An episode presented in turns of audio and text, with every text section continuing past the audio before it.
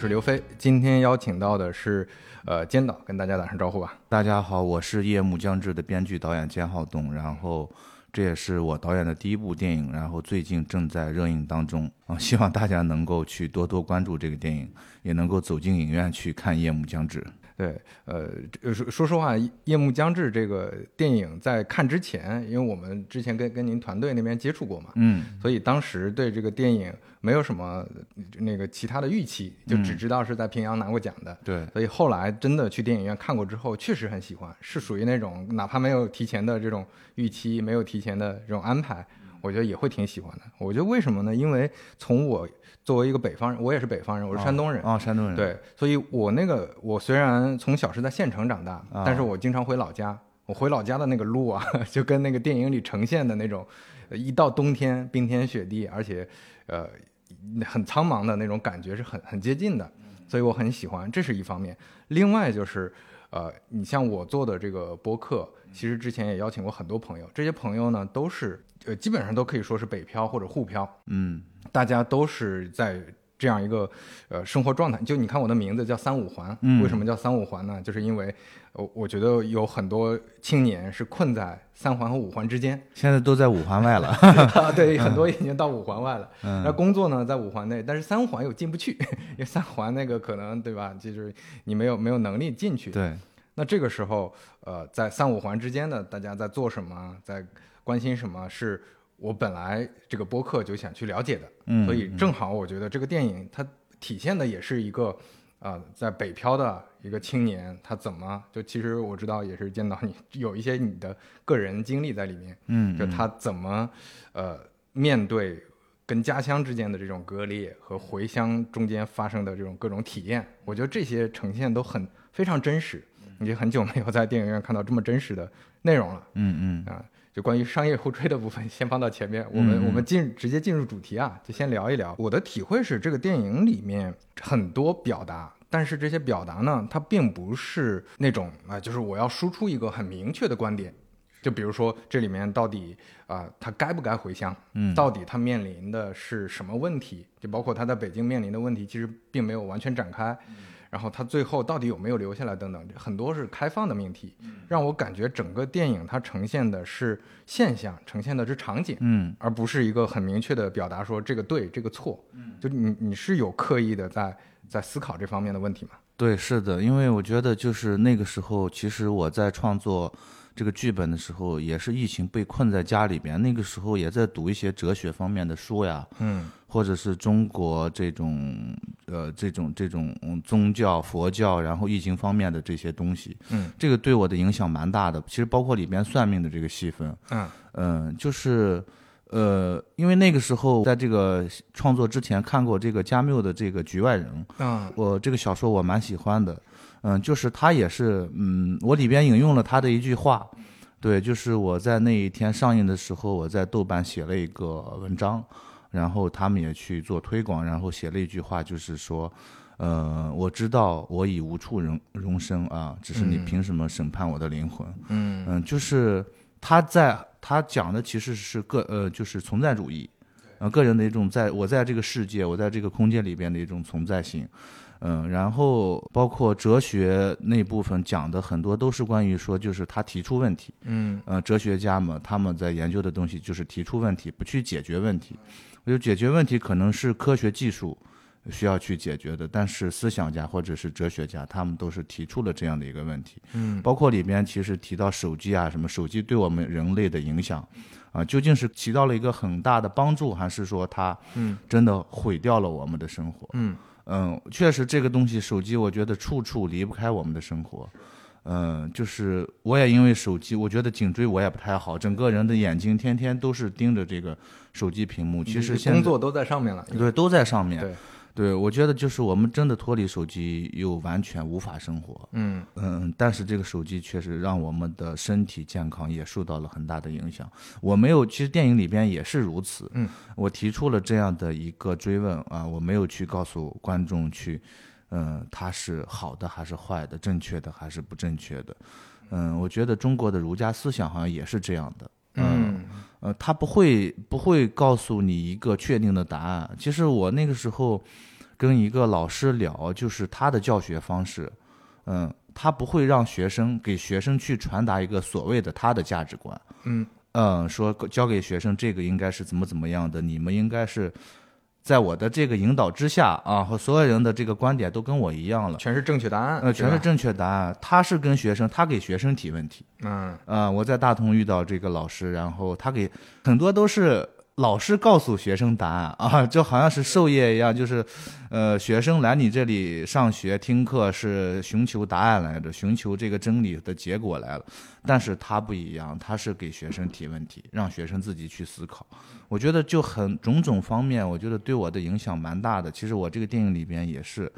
嗯、我在提出问题，嗯、呈现这个问题的过程，嗯，但是我没有给大家一个答案是好的还是坏的。我觉得大家可以去思考，可能商业电影就是跟我的就相反了，可能就会告诉观众一个价值观的导向是什么样，一个答案是什么样。嗯，所以我觉得这个潜移默化的对我创作《夜幕将至》是有一些影响。嗯，所以它提供给观众的，或者说你像我一直做产品嘛，就它提供给用户嗯的核心的价值不在于说它产生对价值观的共鸣，就是嗯比如说正义呃审判了邪恶，正义制裁了邪恶，那种是一种呃快乐或者说一种情感的共鸣。那提出这些问题去反思问题，去关注生活，这可能是我感知上是这个电影你想提供的价值嘛。对，嗯，你会觉得从你的视角来看，这个电影还会非常个人的视角，你会觉得它能提供给大家什么价值吗？其他方面？呃，昨天我们在天津，包括最近路演的很多场，呃，它不像一个商业大片，之后看完让大家体验了一把这种爽感。嗯，这个电影是刺痛我们的啊！我们疫情经历了三年，已经非常的艰难了，但是这个电影看完之后还要去刺痛大家。我觉得只有这个刺痛的过程，才是自己去思考的一个过程。人人很多时候想用这种娱乐，或者是想用这种爽感去麻痹自己，呃，去麻痹。去忘掉这些我们所经历的这个现实的痛苦，但是我觉得我们最终还是逃不掉这个现实。嗯呃，就是你再逃避、再麻痹，这个现实依然如此。我觉得刺痛会让我们清醒，保持清醒，保持思考。那可能我们有的时候需要逃避一下，需要轻松一下；有的时候还是你你完全麻痹过之后，轻松过之后，还是得得回来重新面对这个问题。对，你得面对你的呃出租屋的房东赶出你的问题，对吧？就是你要面对回不回老家的这种问题，啊，你像我身边很多山东的朋友，现在就是面临要不要回家考公的问题。对，对，另外一个我能从电影里关注到的一个关键词，跟刚才的很像，就是它有很大的不确定性。嗯，就这里面你你会感觉你呈现的场景里很多是有可能的，很多也是都可以发生，但是它又没有精确的发生。对。你，像到底他会会不会回北京，到底会不会留下来，这些也都没有给出答案。这好像是整个，呃，包包括那个算命的那那一部分的加入嘛，就其实他是迷茫的，他想要一个答案，但是他听了之后呢，更迷茫对，听完之后他到底有没有相信，这个也不知道。对，所以这这一些是不是也是你在刻意表达的主题？就是我们的生活一切都是不确定的。呃，对，疫情三年真的有太多不确定性了，谁也首先那个时候疫情发生的时候，谁也不知道它会发生，发生之后没想到它是如此的恐怖和严重，嗯，大家可能觉得一年可能就结束了，但是没想到它，嗯，蔓延了三年，嗯，影响了我们的整个三年。这在这三年过程当中，真的有很多人离开了我们，这些人可能你前几天见他还是很健康的。很正常的活着，突然某一天就有一个新闻消息，我们很熟知的一个呃公众的一个人物就没有了。嗯呃，那个时候真的就是，其实我《夜幕将至》的成片里边有一些背景广播，去提到了，其实它是疫情背景下啊、呃然后包括有一些重要的人物的这种嗯离开。嗯，然后，但是最后在审，其实，在祭审的时候，让我们把这个广播给去掉了。当然，我们画面没有剪，画面没有剪任何部分，只是在声音的处理上让我们修改了一点。呃，那个里边就提到了，其实那个时候我，因为我上学的时候很喜欢科比，嗯、看着他呃打球长大的嘛，就那样一个人物，突然间就是飞机失事，直升机离开，对我的影响冲击很大，我不敢相信。对，就感觉不是一个会发生的事情。对对对，就是因为因为他其实，呃，退役了之后，就是他的生命的安全的保障，所有健康的保障，应该是做的应该是非常好的，就是没有逃脱这个这种意外的这种，嗯、当时我我很难过，当时其实我有一些背景广播就加入了这个，其实，在车上有一个穿二十四号篮球运动服的一个男生在下，哦，这是一个致敬。啊，对，这是一个致敬。当然，我们还我还有穿马拉多纳的嗯球服的，呃，有一些戏是剪掉了。嗯，嗯，马拉多纳的呃去世也是非常的意外，就是在那一两年期间。对你你会感觉就是离开了一个时代那种那种感觉。呃，对对对，就跟过去的那个时代，就是一下就包括我喜欢的导演金基德。啊，嗯、我大学最早的时候其实是看他电影的，嗯嗯，嗯、然后很喜欢他，他也来了好几次中国嘛。是，对，然后也是新冠疫情在拉脱维亚去世了，我们这些广播都被去掉了。嗯，其实也没啥，就是那个时候就可能觉得不要尽量不要提疫情在审查的过程中。是是，嗯所以说，我觉得就这种生命的无常，嗯，我觉得这种不确定性，我把他带到了电影里边。嗯呃，梁哲这个人物他的未来的一个选择也是不确定性。嗯我觉得这个世界任何一个人都会有，在疫情三年当中，真的有太多不确定性。其实包括我里边提到了那个去世的，就是发小胡子，嗯是，他是追尾去世的。对，那个时候也是，我记得在十年前，嗯、然后那个时候我大学快毕业了，我们春节的时候在我们老家村子里，我们大年三十晚上几个发小聚在一起打牌呢，打麻将呢，聊天聊得特别好。等我开学过了几个月之后，我妈有一天给我打电话说她没了。嗯，就就也是因为这个类似的事情，就是也是车祸，哦。呃，他开的车，然后追尾了，嗯。呃，就是这种生命的无常，在疫情三年当中，就是尤其的，对，呃，尤其的这这种影响之大，嗯、所以说，我觉得我要把这种生命的这种无常和不确定性拍进来，对你你你说这个让我想到之前看呃那本经典的《人类简史》嘛，嗯那本书里就讲到人类其实从二战之后已经陆续克服了战争，克服了疫情，克服了、呃温饱。这结果现在发现都又都回来了，这些问题全部都回来了。战争也好，就是以前大家想象不到，就觉得和、和平就是一个常态，但是现在又在局部一直在爆发这些战争。然后呃，像疫情之前，像比尔盖茨一直在提醒，但是、嗯呃，大家觉得这个好像也现在高科技对吧？这么多这么医疗这么发达了，不会再出现，但是就难免会继续再出现。对，现在虽然你看，可能疫情三年没有这种所谓像一战、二战正向的这种大规模的真正动武器的这种战争啊，但是这种战争好像是在像一个内部呈现的战争一样，他不需要再去动用所谓的武力或者是武器，嗯，而是就是一个人的生命，就是突然间有一天就是。坐了一辆车，你在一个非常安全的马路上行驶，突然间可能就会发生一个所谓的意外。你看，就科比的这个直升机，对，嗯，就是太多了，马拉多纳、金基德，你怎么会想到？太就其他的，呃，我觉得艺术家呢，这三年当中离开的也很多，我也就不去细说了。嗯，嗯、真的就是这个让我确实，刚才提到的这些是我我体会到的一些关键词和你想想表达、想诉说的。你还有没有其他的你觉得很想表达的一些东西融入在电影里了？其他的我觉得其实就是手机，嗯嗯，手机的对我们的影响，嗯，全片从开始一上来，中巴车上就点明了手机，嗯，会代替了一切，代替了日历、照相机啊、所有就是收音机，嗯，包括我们放的音乐也不需要对，那那段内容是你编排的，还是之前真实的一个呃，真实的，就是那个时候疫情的时候，我也在家刷抖音，嗯，嗯，就是身边所有人都被困在家里边，哪也去不了的时候，大家可能都在开始拿手机搞直播，嗯。嗯，然后自己拍段子。我那个时候朋友就建议，也是，嗯，疫情爆发之后，就是你没有活了嘛，嗯，没有电影的活去去拍摄，没有收入了，实在活不下去了。朋友说你不行，你去拍抖音短视频吧。所以我那个时候，嗯、夏天的时候回到北京去疯狂的投简历，嗯嗯，投了很多简历，终于有一个公司要我了，嗯，去上了五天班，嗯，去上了五天班，然后第二周准备要去上的时候，前一天晚上，嗯，面试我的那个老板跟我说，你第二天不用来上班了。嗯，我说为什么？他说经过公司的考核，你不适合做抖音短视频编导。啊，我当时挺难过的，嗯，所以之后我就开始还是要去拍电影。嗯，我确实觉得自己确实，人家说的也对，那没有这个做抖音短视频的天赋。因为每个人确实就是他是需要一个一两分钟之内非常快节奏的一种高能量呀。呃，对，然后节奏又快，然后包装又酷炫，然后我拍电影我整个九十三分钟才三百多个镜头，嗯嗯，都是长镜头。我是一个就是叙事可能前边铺垫比较慢、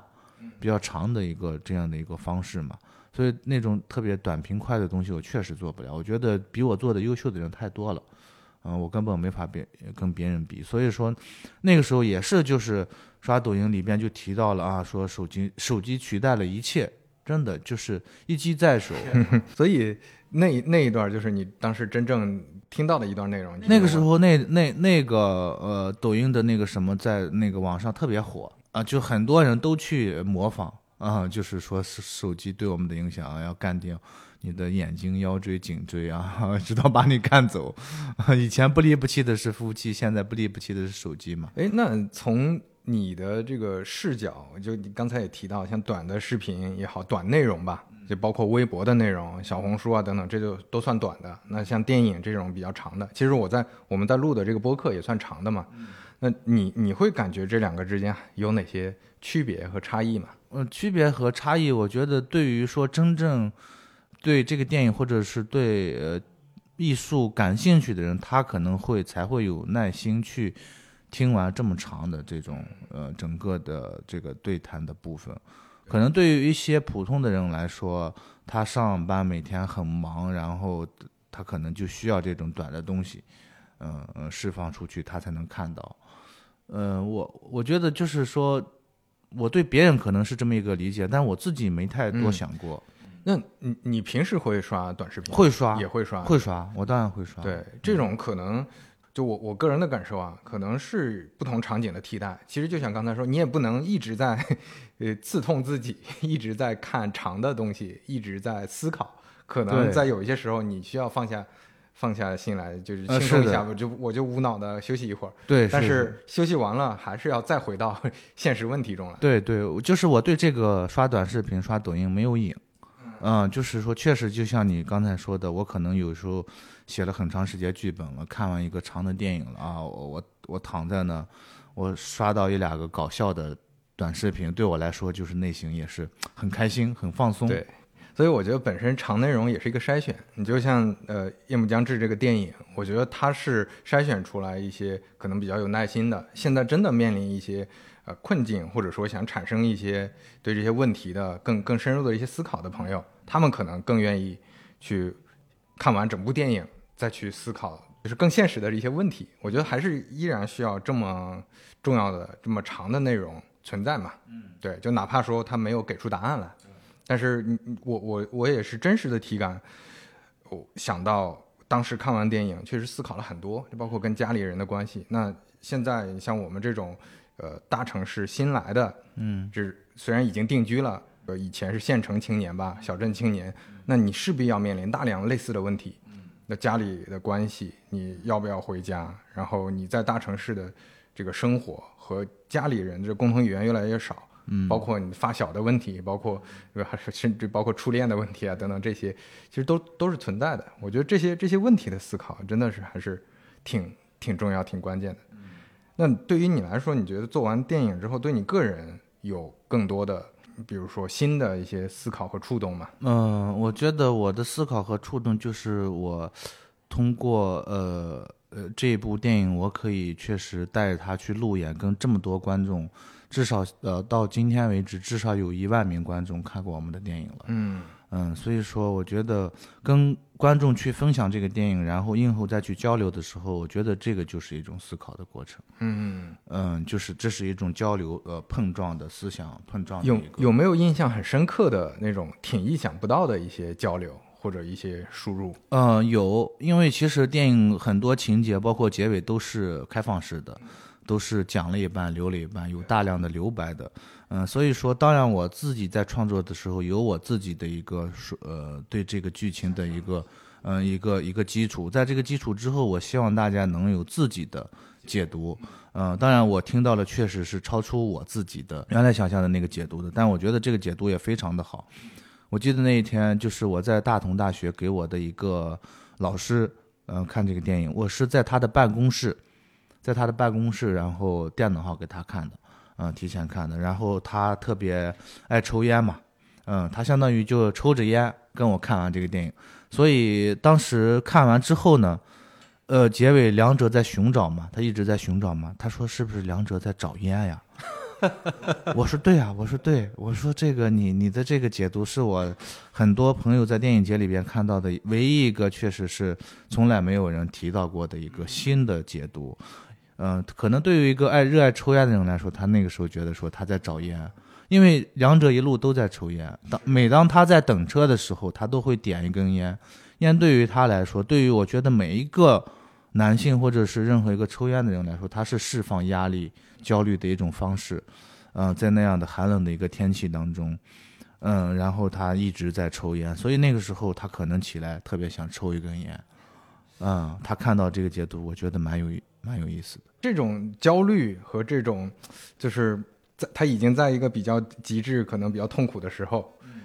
一个他日常生活中用来消解这个焦虑的东西突然没有了，那这个可能其实也想想也挺符合的。那挺符合的，因为你看他身上还有另外的观众说他在找福嘛，他去寺庙和算命先生那求了个福嘛，这个福你看依然是一个外在的。呃，身体，呃，身体，呃，给他能带来释放焦虑的方式，但这个福可能是精神层面、内在层层面的，这两个东西都是都是说得通的，嗯，所以说他寻找什么都是可以的。当然，我在创作剧本的时候，有两个很重要的现实层面的，就是。他在寻找手机和狗嘛？我们刚才提到了手机对他的重要性，包括对所有人的重要性。手机没了之后，就跟丢了魂一样。狗对他来说是一个情感上的，呃，两个孤独的一个生命，然后遇到一起，柔软的生命遇到一起，然后一个。呃，相依为命、相伴的这么一个东西丢了之后，他也在寻找。嗯，所以说超出了我意意外的这个解读的，就是寻找这个符和这个找烟，我觉得都特别好。哎，说到这个抽烟，对于梁哲这个形象，他为什么要一直抽烟？这是你在对家乡那个场景的观察得到的结论吗？还是你一你是对谁的投射，还是怎么样？就为什么是这个设计？那我在北京的。做影视的朋友，百分之八九十的人都抽烟，而且就可能是每天抽很多。啊，对对对，尤其疫情的时候，就是大家都关着，什么也做不了，然后可能就是看电影、剪剪片子。嗯，就大部分是抽烟。我那个时候不抽烟。嗯，我我我是一年前才抽烟的。我怎么抽的呢？就是二零二二年的时候。嗯，那个是在第三年，就北京那个风控更严的时候，我我也是。朋一个朋友来看望我，然后呃给我带了一条烟。我说我不抽烟，然后他说：“哎，你们做导演的不都抽烟抽的很厉害？”我说我确实不抽。我说你这是刻板印象。他说没事，你留着吧，你留着，万一你朋友来了，你给他们抽一下，我就留着。结果那个时候在地下室剪片子，呃哪也去不了。嗯，我给了给了朋友一条，然后自己留一条。那天我说他是细支的烟嘛，我说我尝一下，尝了一下，然后。直接就我就晕了，我第一次醉烟，嗯啊，直接就瘫坐在那了，就是比喝酒那个晕的还要快，劲儿大，嗯，就瞬间就是你知道吗？就是我的那种身体的那种肌肉的那种紧张一下松弛了，嗯，一下就是这样，喝完酒之后就松弛了。哦，那一刻，因为之前抽烟就是不会抽，对，呛的我，我对烟从来也，我其实电影里边拍到的那些父老乡亲，我每次回家过年的时候，就是被他们烟熏的直流泪。啊，所以很难受。在车里，在车里那个那有有几个呃女性，有几有孕妇在吐槽啊，有有人在吐槽孕妇，有人在吐槽那个事儿，就是这个也是很真实的场景还原，对吧？对，其实我觉得那个是当时我的一个嗯心境啊，我我的一个我想去表达的。其实那个中巴车上的戏我们也剪掉了很多，嗯，最后其实摇到了那个呃车门口那个。贴的那个字叫禁止吸烟，但是父老乡亲们都是抽的，啊，包括那个抽烟的那个怀孕的大肚女人还跟那个抽烟的那些村民们吵了几句，但是这些我都剪掉了。哦，嗯，我都剪掉了，就是，嗯，因为两者回来之后，他不可能他在正常北京的时候不可能在公共的场合去抽烟，嗯，毕竟他是北京待过的，对吧？然后回来父老乡亲大家都抽烟，然后那你回来之后打招呼的方式就是给大家散个烟，嗯，对对对，就就能明显感觉到在那个呃大巴车上，他们是它是一个社交工具，对，是一个社交工具对。吧？嗯，但是就是我也很奇怪，有有小部分观众看完说，就是他们看到这个抽烟都想离开影院，就不想看那很个电影。很不适，嗯，对，很不适。呃，他们说就是说我呈现了这样一个非常客观的，嗯呃，这么一个过程，这么一个画面。你看，我既没有强调烟对于他们的不好，或者是烟对于他们的好处，呃我呈现了一种客观，就像我们刚才提到的，我没有去告诉观众我的价值观是什么样的，我只是还原了真实的场景。那他们可能会觉得你呃这设置这个让人感觉不舒服呃了，对他们会觉得我是支支赞成，呃对，支持这个抽烟因。为毕竟主人公在嗯，抽，对对对对，嗯嗯，对，但但是但我能感受到那种，因因为在北方又是呃那三四线或者小镇嗯那种地方，乡下那可能尤尤其又冷，嗯那大家在室内一抽烟，这个对吧？你又没法开窗透气，对这确实是一个非常常见的。就我、嗯我之前回老家，每次嗯不管是参加什么那个葬礼也好，婚礼也好，那基本上屋里就是 没没法待。对，因为基本上其实那个时候你回到老家，能来的亲戚也都是中老年了，是年轻人极少了。嗯嗯，所以说大部分人他们都在嗯屋子内抽烟，因为我家在村里边有一个小卖部，嗯嗯，所以说这个每天这村民就去我家就是唠嗑、聊天、打牌、打扑克。我每次回去真的被熏的，我家那墙上每天每年就是都是黄色的那个什么，每年得清洗一次。嗯。嗯对，你说这个，我突然想到一个很不相干的，就是差不多十几年前我去过朝鲜，嗯朝鲜人很喜欢抽烟，嗯所以当时去之前做攻略，有很多人就讲攻略里面很重要的一条，你带一条烟，然后去到那儿，你想跟朝鲜人打交道，嗯你就给他递递几根烟，他们就特别喜欢，而且他们是不分男女都在抽，他们处于一个感觉也挺焦虑的一个生活状态，这个挺有意思的。对，其实那个时候，呃呃，就是我送审的时候嘛，朋友说你这个里边抽烟这么多戏，会不会让你剪掉？呃，我稍微有过一点点担心，但是我还没有那么特别大的担心是什么呢？我这里边其实呈现的这个状态，我并不是说鼓励大家去抽烟，啊，是，啊、就不是说呃抽烟，他成为一个像比如说在一个学校里的学生，他去嗯、呃在学校里抽烟，那肯定是肯定会让剪掉，啊嗯可能呃会会做删改的。我这个里边所有的父老乡亲呈现的这一切，就是他们的生活日常，他们的生活日常就是如此，而且就是大家不会觉得这个对于熟悉的这样的人来说，看完这个电影会觉得哇太真实了，不熟。熟悉的人可能会觉得啊，他们又不是，对所以在最后就是，其实我们一刀没剪，对。你让我带入呃梁哲的话，我、嗯我甚至能很能理解他。就是我如果回去突然看到以前的老家的亲戚和朋友，我可能也得想社交一下。那我我我我当面说什么呢？我我们也没什么太多共同语言了。那里边能感受到他的尴尬，就是除了聊赚多少钱啊，对吧？在大城市过得好不好啊？谁家亲戚怎么样了？聊聊这些也就没什么可聊的。那烟就是一个可能让大家觉得还是相对比较舒适的一个方式，大家抽抽烟。那对我来说，可能虽然我我很很很别扭，我我能感觉到是，假如是我在那个位置，我可能就比较别扭，对啊，要要不断的抽烟去 social，然后跟大家也是一个尴尬的场景，但是我也没法摆脱这个，我也不能说就现在我也我也不想抽烟了，或者说我也不想跟他们 social，你你不可能这样，你回去之后能感知到这种这种尴尬和这这种焦虑吧，属于那个那个位置上的。你说到这儿，我想我想延伸出来一个话题，就是还是回老家这个问题。你像，呃，我我估计山西应该也差不多，就山东那边，差不多。我这里边当时 剧组其实有很多山东的，呃，对我记得理发师是对个对嗯，李海鹏他是山东潍坊的，对哦，他是潍坊的，我也是潍坊的，哇，那那太巧了。是然后过几天他在潍坊举办一场这个啊路演，然后他去跟潍坊的那个什么，然后 其他的我灯光啊什么的有好几个都是山东的执行导演，对，就感觉是是很接近的。对，很你像山东还它也是一个人情社会，尤其是你嗯越往下，嗯就是去到三四线，去到小镇，嗯它就变成了你在当地，你回去之后，你哪怕说我我就不想跟他们打交道，但是你难免有家人在那儿，那你也不能驳他们面子，你可能就得有一些关系。那不管你做什么，你你的治病，你的那个出出去买东西，就几乎所有的事情都会跟人情产生各种乱七八糟、错综复杂的关系。所以你像我有一个呃在杭州的朋友，他是老阿里，就是阿里很早一波赚了非常多的，也不能说非常多吧，反正财务上没有压力，财务比较自由的一个人。他在像在大城市，他生活的比较自在，那别人也很尊重他，因为他互联网上在互联网之前行业里有很多自己的观察，也能跟别人讲很多。呃，他是日常打交道的也都是一些 CEO 创业者，嗯嗯但是他回到老家就非常局促，他那个局促和那个焦虑那个状态跟两者很像，因为他们不看你这些，哎，你有没有编制？没有编制，你在大城市现在也没有工作，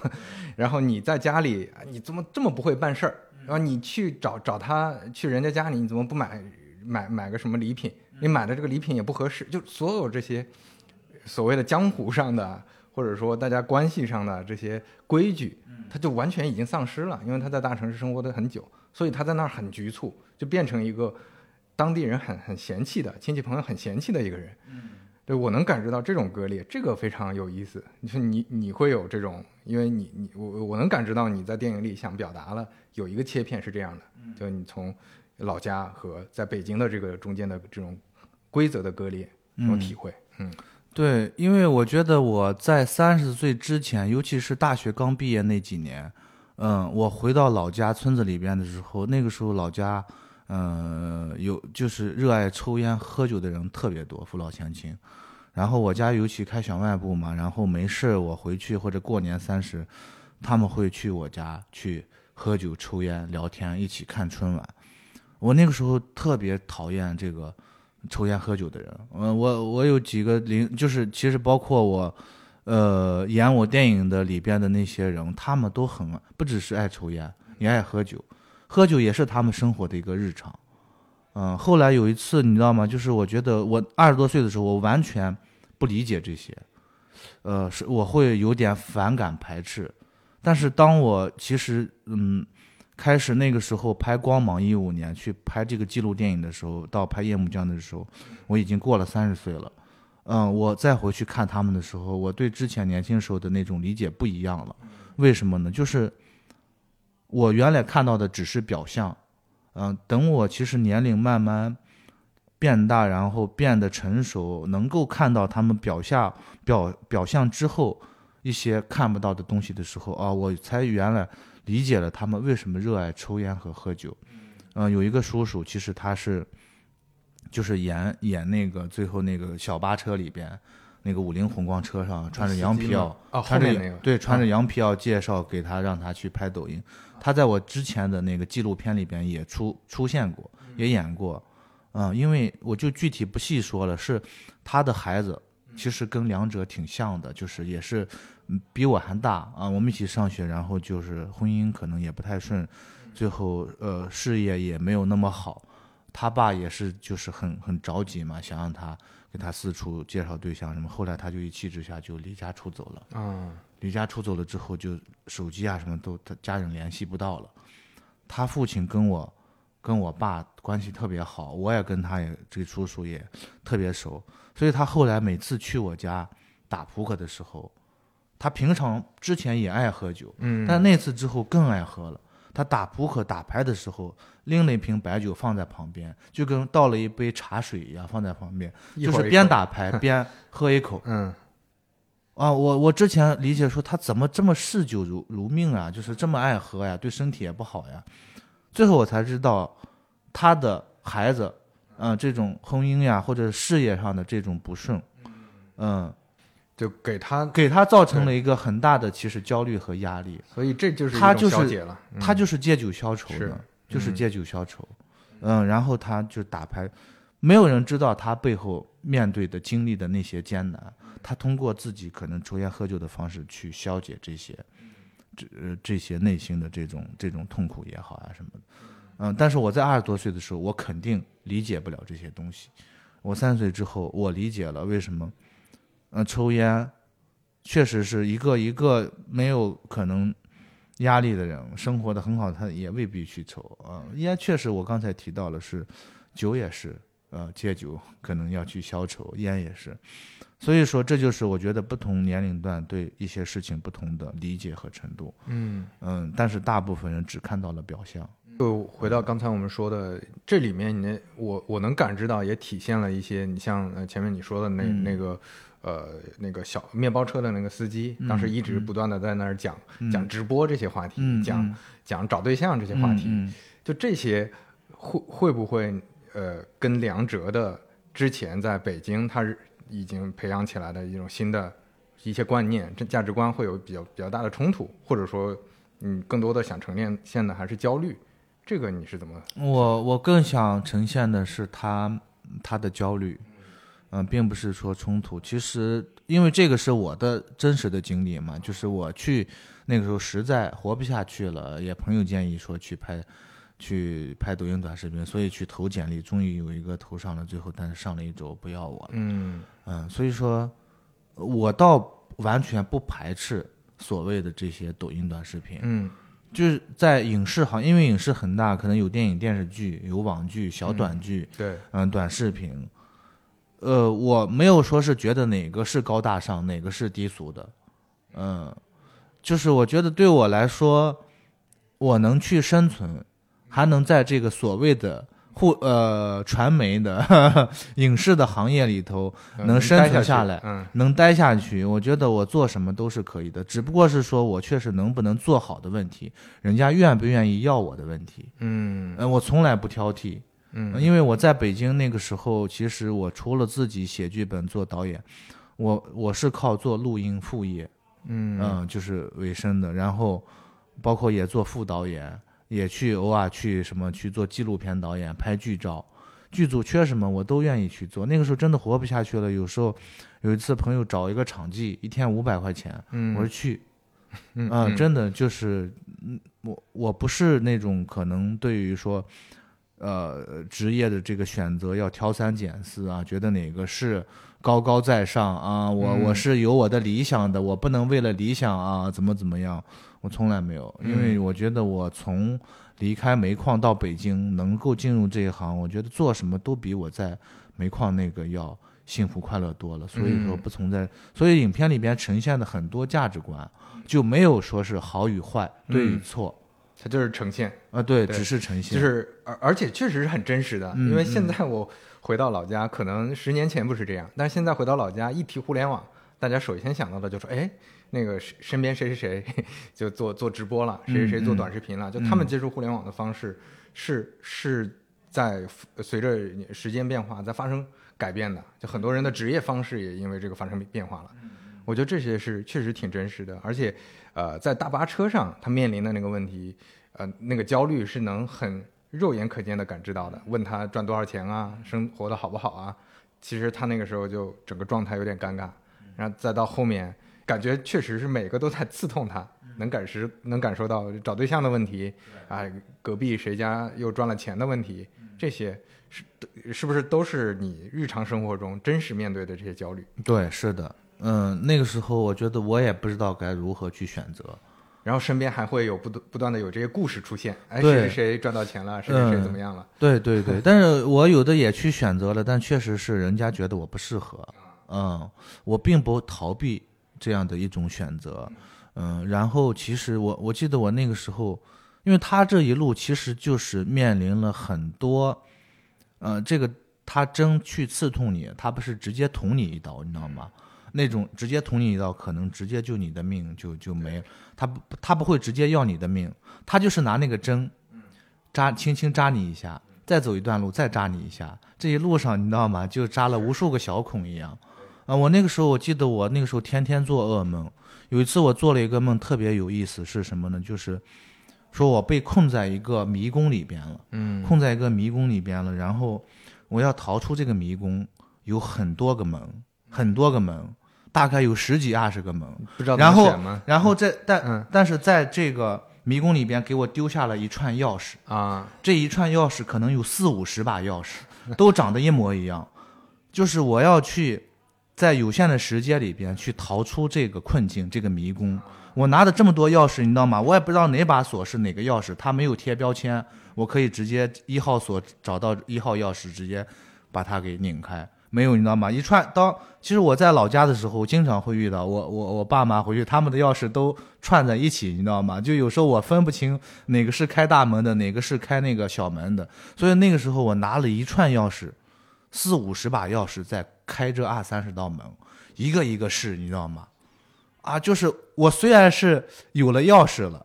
嗯，有了开锁的钥匙了，但是我不知道哪一把钥匙对应的是哪一把锁，我只能只能一个钥匙一个钥匙的去试，就两者遇到的那个困境跟我做的这个梦极其的相似，嗯，他好像是给你给给给了你一个方向了，但是你得一个一个去，你逃不你不可能说直接就是你每插一把钥匙就是直接就开锁了，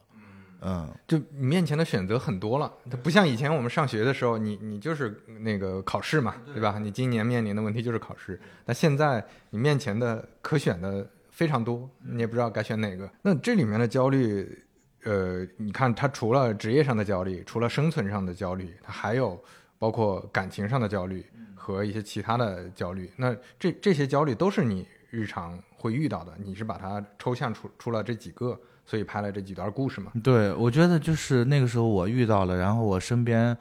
很好多在北京也是从事这一行的朋友，他们跟我面对的这个焦虑困境是一样的。嗯，然后大家也都确实是事业上，嗯，很难，然后也没有收入，然后也没有拍出自己的作品来，确实年龄也都大了，嗯，在北京没有一个归宿，就很很多朋友，就那个时候疫情的时候，有一部分朋友已经离开北京了，回老家去了。那我们接下来稍微聊一聊面对的其他的一些困境，比如说，呃，像跟发小这个关系，这这是也是很真实的一种，嗯，你能观察到的一一那个发生的事情，对吧？嗯，它倒不完全是我的一个真实的我经历过的东西。我确实就我刚才说过，有一个那个发小，嗯、对，然后曾经过年的时候我们都能聚到，然后结果开学之后就没有了。嗯，就是就这种生命的无常，就是我很怀念小时候的那种友情。嗯因为我从小我们是看着那个《水浒传》《三国演义》长大的，里边的这种男人的那种啊，那那那种情谊啊，桃园三结义也好呀，《水浒传》里边的这种一起梁山好汉的这种情谊也好呀，他们小时候啥拜把子兄弟怎么怎么样，但是随着各自长大之后成家，三十岁之后各自成家，有了小孩，可能有的在老家，有的在外面，就再次回来的时候，大家就不可能再像之前，嗯嗯、那时候那种状态可以聚到一起，嗯、为一件事情可以一起拔刀相助，啊、一起可以去为这个好兄弟去挡刀，啊、呃，然后去拔刀，就这，我想通过所以说那个打架的部分，嗯嗯、嗯，去拉回到曾经，啊对对对对，嗯、曾经小时候那那种情谊的部分，嗯、是，就是小时候大家能能拔刀相助，那嗯确实很多的表现就是我我帮你出头，对吧？我帮你去打个架，嗯或者我我支持你做一个什么事情，那个时候都是有感性的，对，都很感性。三，岁之后理性了，而且我觉得很多事儿是帮不上忙了，是帮对不上忙？吧因为你你的之间的距离，而且是那种就是抽象意义上的距离，就不是嗯说物理距离。嗯可能你比如说，就像你说，你找工作面临的一些问题，那嗯他们也帮不上太多，他们总不能说出来把面试官打一顿，是，他，所以这个呃，包括我，我也会有很很强的这种体感。我中嗯学时候那些很好的朋友，因为我后来他们就留在老家了，嗯。那我我在大城市做了几年之后再回去，大家还是能喝酒吹牛，嗯，但是喝完之后，你你也不知道接下来能干什么了。嗯。你你发现他的困境，他在那儿面临的困境，可能就是家里生了几个小孩了，对，现在这个房子的问题，跟老婆的关系的问题，嗯。你都没法帮得上忙。你在老家的这个人情网络也没有了，嗯。但是你面临的困境，他也帮不上忙，对吧？你在工作当中面临的问题，嗯。你在大城市的生存问题，这都完全不是一个共同语言了。嗯。我觉得这种还是让我感还挺感慨的。而且这里面你你确实就像前面我们说，它它不存在对或者错，你就说他跟货车司机那个发小他们之间到底是谁谁的问题，它不存在这个，对就是因为一些误会，然后也是它是难以避免的嘛。对对，嗯嗯嗯，这个之外的，像在理发店遇到的这段，其实就是之前的这种感情关系了。嗯，嗯这种感情关系，你当时是有什么有什么素材的来源嘛？对理发店这段戏其实是有两个灵感的来源，这两个灵感来源也是，呃，现实当中存在的。呃，确实是我有一个十多年没见的这个初中的同学，嗯嗯、在那个镇上开理发店。我爸每年过年都会去剪发。嗯回去之后，我问他，他说这个同学说认识我，我说叫啥名字？他每次就不是就记不起人家的名字来。嗯但人家同学一直说是我的同学，认识我，啊，我就怎么想我也想不起十多年想不起这个同学来，所以有这么一个，但我跟这个同学只是初中的同学啊，因为我都想不起来，我也没有跟他，当然没有跟他谈过恋爱，嗯嗯，然后这是一个原因，这是一个真实的。然后第二个呢，其实为什么就是说设计了他俩是曾经的初恋呢？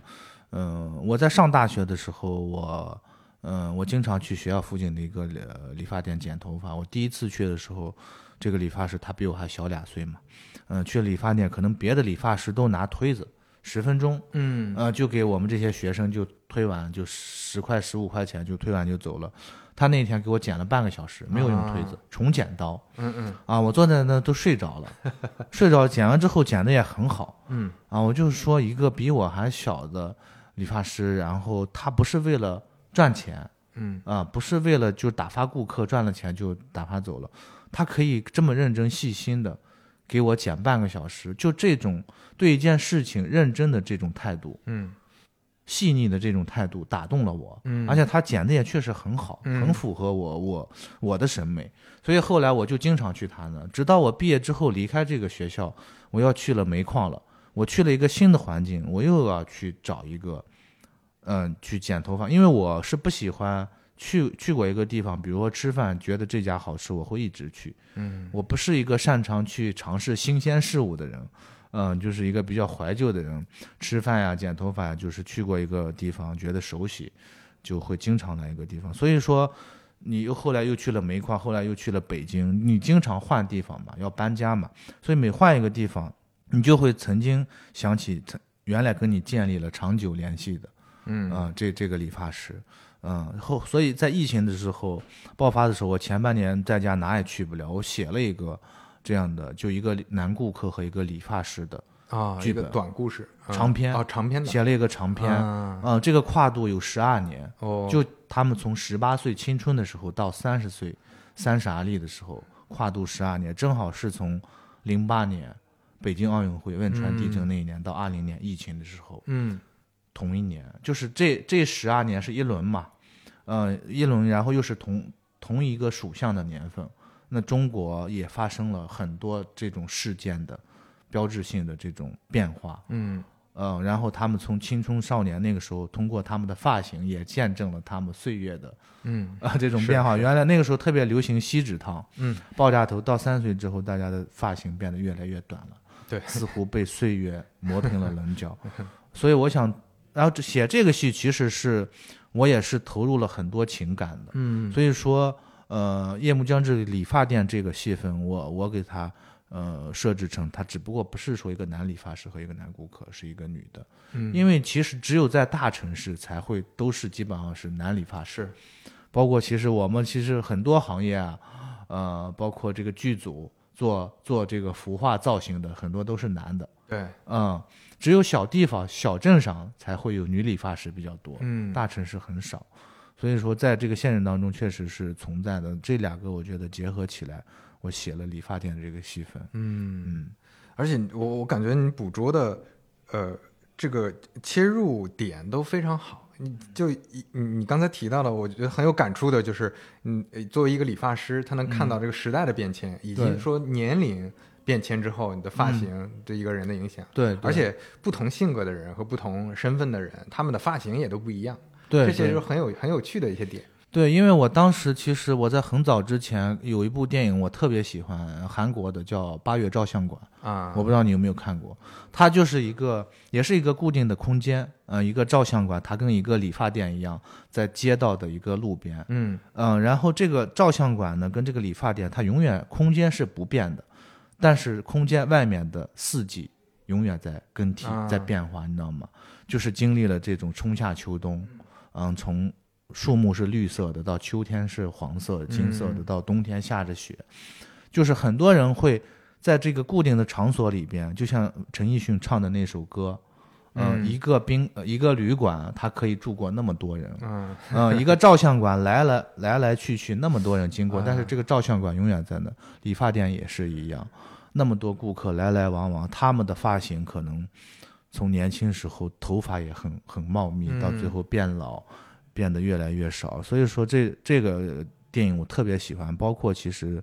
廊桥遗梦》我也很喜欢。啊啊，讲了一个也是就发生在小镇上，它的空间很很少嘛，嗯。就是一个他住的房房间里边，然后就这些电影，其实当其实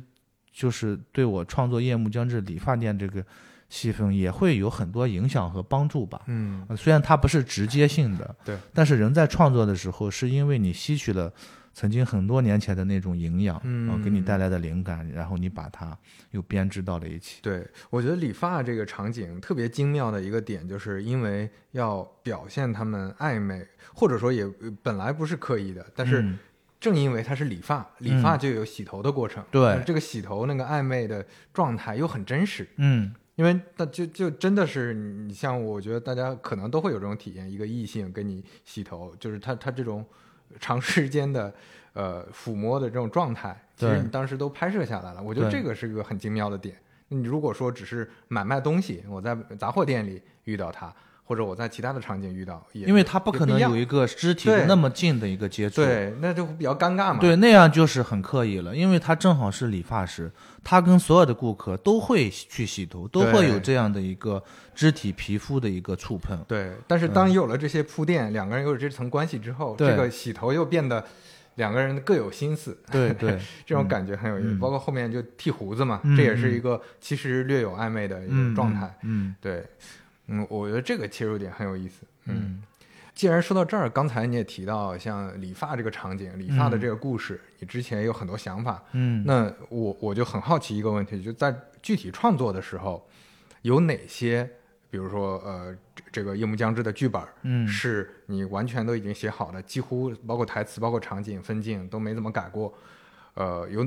多少比例是那种，哎，你现场觉得这个这个演员的状态这样这么演更好，或者说突然有灵感了，这个镜头我再加一下这个，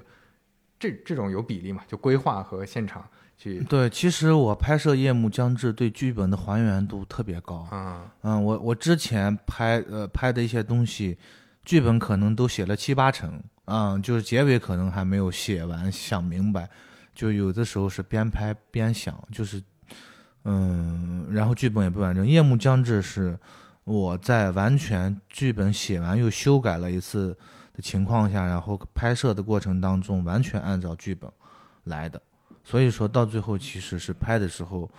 没有多拍一些戏，也没有少拍一场戏，然后基本上是按照剧本里面的每一个情节来的，因为它不像一个其他的那种艺术电影，它可能说你拍摄不同的这种状态和感觉会呈现出来的剧情会有变化。夜幕将至就它首先是线性的一个叙事，对，嗯，而且很现实题材。嗯，对现实题材的，我首先就是我要非常想清楚自己想要的是什么。嗯，有些艺术电影它是可能是在你无意识的、无知的，呃状态当中，可能会给你带来一些意外的惊喜啊，或者是不同的这种情绪的感受和变化。但《夜幕将至》基本上是按照原先记，因为写剧本的时候，所有的画面和情节已经在我脑海里过了一遍，所以当我们到拍理发店的时候，基本上是。嗯，按照剧本来的，没有什么多余的、其他的、更多的这种可能性的一个选择。只有其实结尾的时候，只有结尾那场父亲带着两者骑着摩托车刮的那场大风，嗯那个是我在剧本里没有的。嗯然后结果那一天我们拍了二十天嘛，前十九天风平浪静，只有最后一天刮着大风。那个大风，我当时觉得我拍不了了，因为我剧本里没写这个有风啊。我拍摄的时候也很有难度，大家在那样一个山山沟沟的起起伏伏的一个路上去行走，然后风那么大，也很不安全。对，所以所以当时就这场大风是出乎我的意料的，给了我一个意外的一个惊喜。我觉得这也是。嗯，它不是人为去创造的，它好像是老天给了你一个。因为这个分这个东西，我告诉你，很多人看完以为是我们人造的。是啊，我说那人造，那那那这个得多大的这个成本啊？对啊，嗯 嗯，就就那段，其实我如果之前看一些更接近艺术片的电影的时候，慢节奏的电影，尤其是比较长镜头的。我可能会觉得没有耐心，但是那一段我看的特别有耐心。虽然没有任何剧情，也没有任何这个新的变化，就是一个很长的在冬天的一条乡间的路上骑摩托车。我为什么会会感觉特别有共鸣？就是因为我小时候经常走这种路，而且就是这么大的风，就让我突然回到了那个年代。就我爸或者我妈。带着我回老家，就是骑一个摩托车，然后你你就坐在后面，什么都干不了。那个时候也没有手机，没有耳机，你就看着路上的风，看着路上那个那个地和那些远处可能结了冰的那些呃河道啊，或者怎么样，那种感觉特别真实。所以我觉得这种这种还原会让你就快速带入带入到那个情境里。因为北方确实是经常刮风。对你像我，我前天嘛，我前天又。从北京我们七号路演出发，前天又返回到了北京，然后昨天是在天津，前天是在北京。那天回北京的时候也是刮着大风，哇，北京零下零下几度，然后那个风就跟电影里面的一模一样。因为北方确实是北方太容易，尤其春天跟冬天的时候很容易刮风。对那些那些其他的场景嘛，包括那个河面结冰了呀，还有货车，就是那那种，而且货车整个排出的尾气有有又有点脏，然后路人，然后那个路边的那些小商店，哇，那些感觉就特别北方，而且是北方的可能三四线啊乡镇的那种感觉就很真实。嗯，这种让我觉得就就有点有点那回到回到家乡的感觉。嗯，说到家乡，呃，你对家乡的。呃，感情到底是什么样的？你这这这块儿，我从电影里的体会是，你还是很怀有这种这种这种思念家乡的感觉。但是这里面可能也也有那种纠结，是不是？嗯，我对我确实是思念家乡的这些曾经的玩伴、发小。嗯，就像电影里边的，我们在小的时候过年的时候，真的很有很有年味。嗯啊，我们这些伙伴们那个时候都年轻。嗯。没有成家啊，所以说我们每年过年回去，大家也没有，没有说是到外面工作，还在上学阶段，每年放放寒假必须得回来，嗯，所以我们都能十几个伙伴，八九十来个伙伴聚到一起，响鞭炮呀，干嘛呀，玩打扑克呀，就是去你去他家玩呀，就是特别热闹，然后然后大年三十晚上又可以在一起。一起看春晚、聊天、打打牌，嗯，特别开心。但是等你真的三十岁之后，嗯，大多数朋友都成家了，嗯，有了家庭，有了小孩了，你他就承担起了一个家庭的责任，我再也就叫叫不出来了。人家确实也不会出来了，你自己家里边家家有一本难念的经，嗯，有很多事情要去处理，所以我怀念的是小时候的这种记忆，嗯，这种友情，这种。发小之间的这种情感挥之不去，所以说我创作的时候，所有的记忆还来都来自于曾经那么长时间生活过的这个土地。嗯嗯。但如果说让你现在回去生活，你可能又不一定觉得在那生活是一个好的选择，对吧？嗯，我是我以前我觉得我以前会就是可能二十七八岁之前可能会觉得我在这无法生活。嗯。嗯，我我现在呃完全现在包括当时离开煤矿也觉得说，啊，我这个地方我真的以以后再也不想来了，嗯，这是我一辈子都痛恨的地方，不想来。但等我过了，我觉得二十八九岁之后慢慢成熟了之后，我会很怀念这些地方。包括其实疫情三年之后，去年二三年放开，我有一半的时间还会回到山西，嗯，在山西我写剧本的时候，这个地方安静。因为我要写发生在家乡的故事，我必须在家乡的这个土地里，环境里，我才能创作出来。嗯嗯，我以前是人在年轻的时候是害怕孤独的，耐不住寂寞和孤独的。我觉得就是现在有了电影的这么长时间的一个陪伴，嗯不再害怕那种孤独了。嗯呃，就内心里边你已经有了一个精神上强大的一个依靠和陪伴了。嗯去写剧本敲下的每一个字，我觉得就是在跟他对话。嗯，然后敲下这个字，我觉得形成一个故事。嗯，这就是我的，就是陪伴的，嗯，人。嗯，他虽然不是一个活生生的人，嗯 但是我起码在跟他交流。我觉得电影拍出来也是跟大家去去用这样的一个方式去交流的、沟通的一个工具吧。所以，嗯我我现在回到家，我非常的适应。嗯，嗯，然后非常的习惯。你在家乡还是有很多亲戚朋友，对吧？他们也都有自己的事情，嗯嗯，可能就是说过年过节的时候会会遇到的比较多，嗯平常也，嗯，也也不会，嗯，但你觉得你有精神依靠了嘛？所以在哪儿生活已经不是一个很大的问题了。对，所以就是我确实二三年开始有一半山西，有一半在北京，就是北京有事我就随时坐高铁回去，然后去处理完，然后又回来了。所以说，我觉得这种状态现在特别好，嗯，我没有排斥，我回到老家就像到了一个非常世外桃源的安静的地方，嗯，嗯，反而不会那么有太多噪音了。对对对，然后在北京一来了，就很多朋友，我就就是去处理工作上的事情，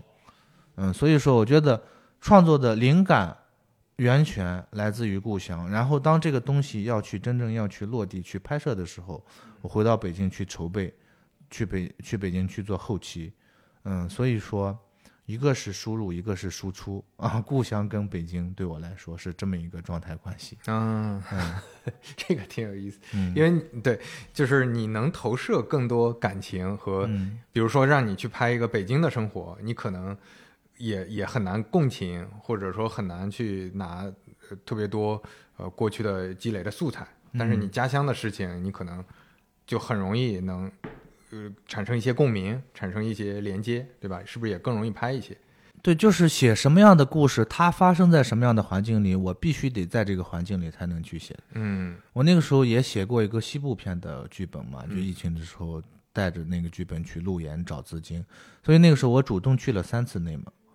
嗯，就是我要写这个东西，我必须得在这个走入这个环境里边，踏在这个环境的土地上。嗯嗯，我我我必须得去亲自经历和感受。我如果要拍一个北京的故事，那我必须得在北京写。嗯啊，就像那个时候，我其实带着夜幕将至去香港国际电影节，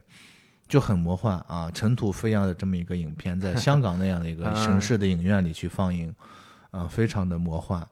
呃，你让我说在香港的那样的我们住的酒店里边，让我去山、啊写山西的是是是，这种故事，我绝对写不出来，你知道吗？就是你看里边，大家可能看完电影的人会觉得那个烟味和煤灰味都直接扑扑面而来，就是大家已经生理上已经受不了了。对。那种必须得到那个环境里去。而所以你如果是在酒店里写出来的，很容易它就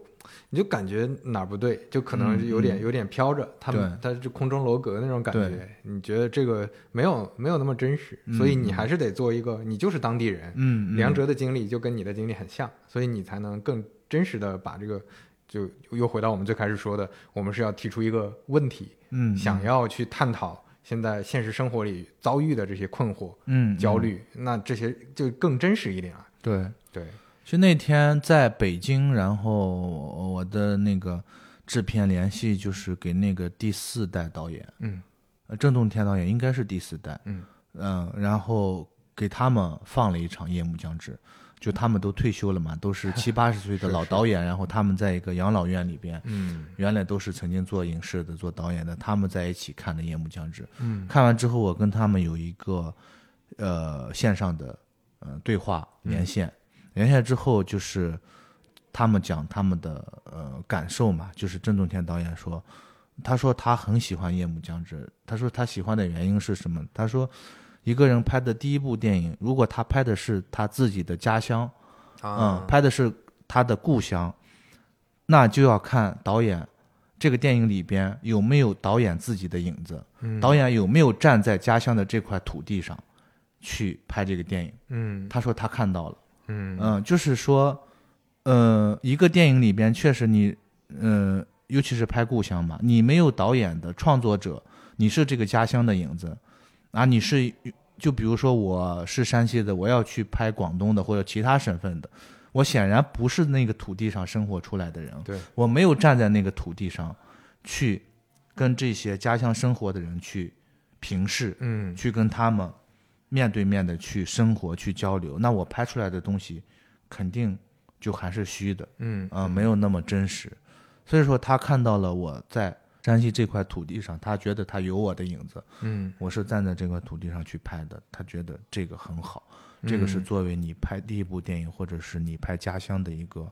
很重要的一个原因。嗯，所以说到这儿，其实对你来说，你未来呃可能呃近期吧，可能会更多拍家乡的，但是你未来会远期，你会觉得会拍其他类型的吗？啊，我从来没有做这样的一个规划，就是这也是嗯，因为我写了确实好几个剧本，嗯，加起来也有三四个剧本，每一个剧本也不都全是关于故乡的、家乡的，也有跟故乡没有关系的，有西部片的故事，也有这个理发师的故事，它也不是家乡的，它放在任何一个地域城市都可以，所以说。只不过是机缘巧合的，第一部电影就拍了家乡的，大家会觉得可能是不是我以后都要拍家乡的？我觉得，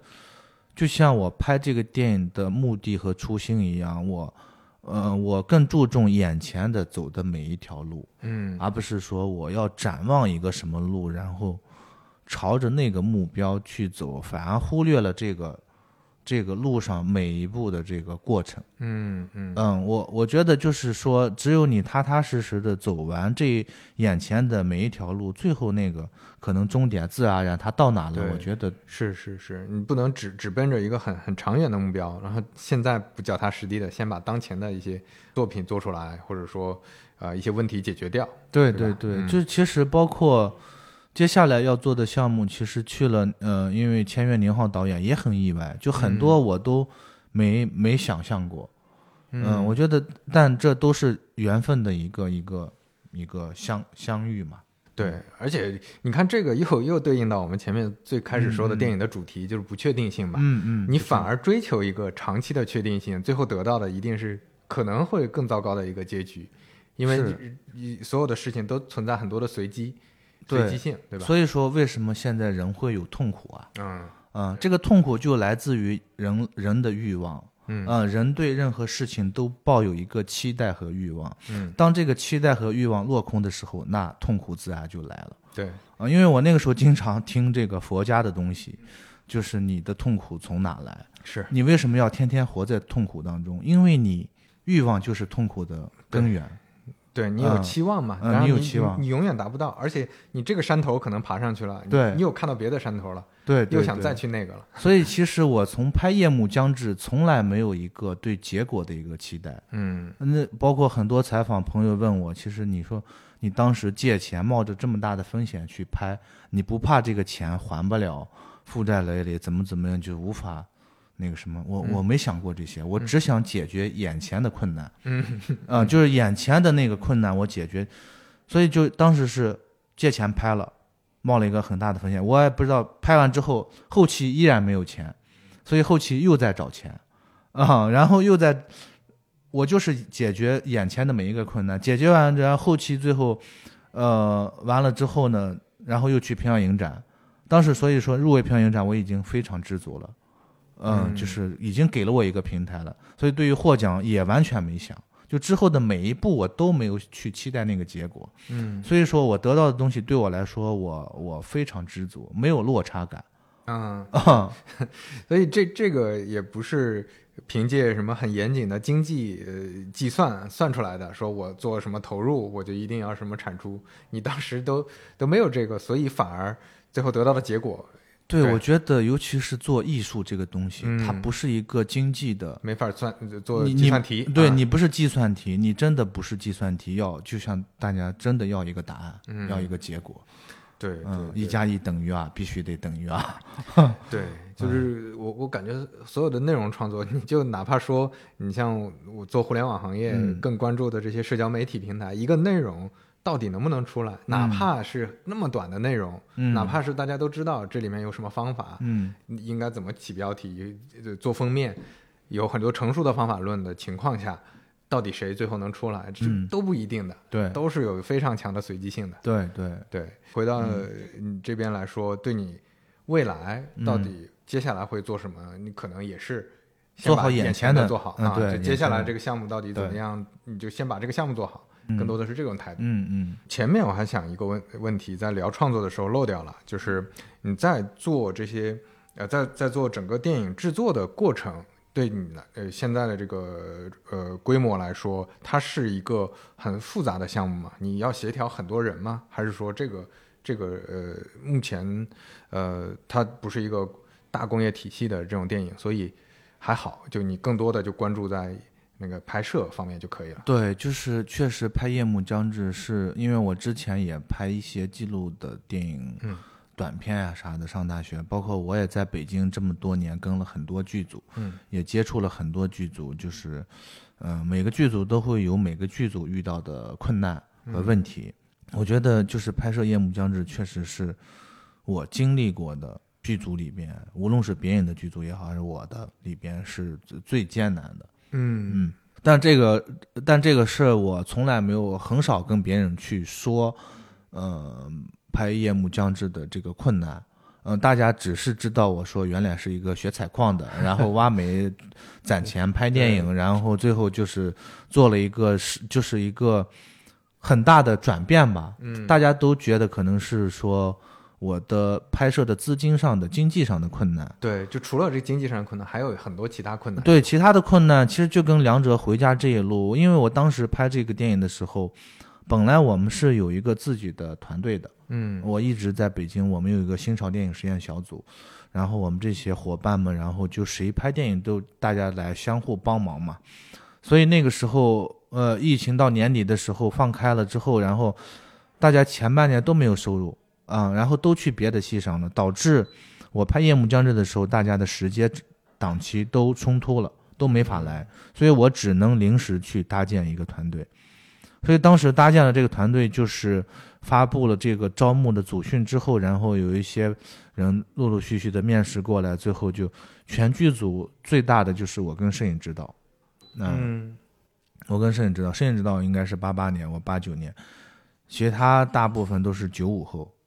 嗯，九五后，九五的、九八的，嗯，年龄都很小，有的是在、呃读研，嗯，啊，所以工作经验也都呃，不是工作丰富。对、嗯工作经验也不丰富，然后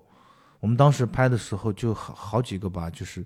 开机第一天，然后录音师走了，啊说他对 说啊他身体不太行就是因为那个时候山西很冷。啊，嗯，我我后来也仔细考虑，确实人家如果身体真的因为这个天气啊什么不太行要走，生命还是最重要的嘛，对，嗯。保证人家。我说那你就重新再叫一个，